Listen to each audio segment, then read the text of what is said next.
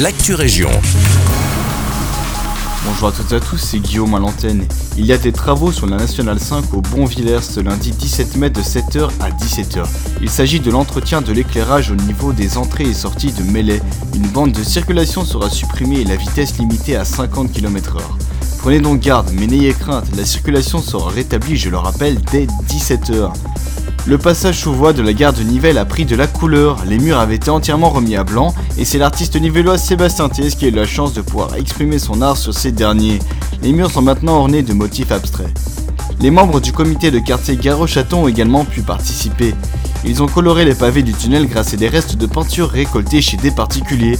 Tout cela s'inscrit dans le projet Art in Situ lancé par le centre culturel de Nivelles.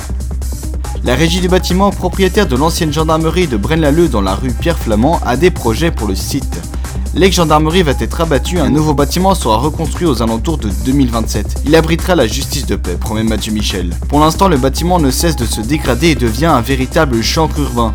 Ce sont les mots du maillot brennois Vincent Scourneau. L'ancienne gendarmerie loge trois familles de policiers, elles seront toutes relogées.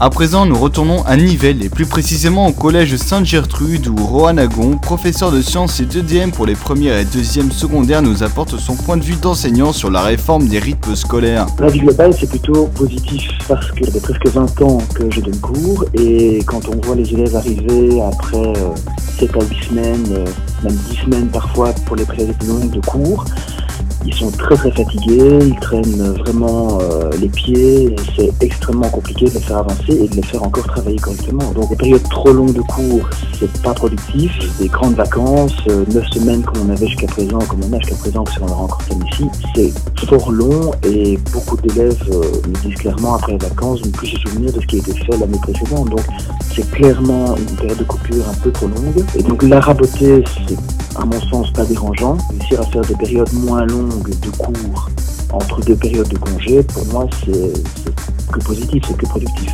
Pour rappel, dès la rentrée 2022, les vacances d'été seront raccourcies de deux semaines et les vacances de carnaval et de la Toussaint vont elles durer une semaine de plus. C'est tout pour l'actu région. Je vous souhaite une belle journée.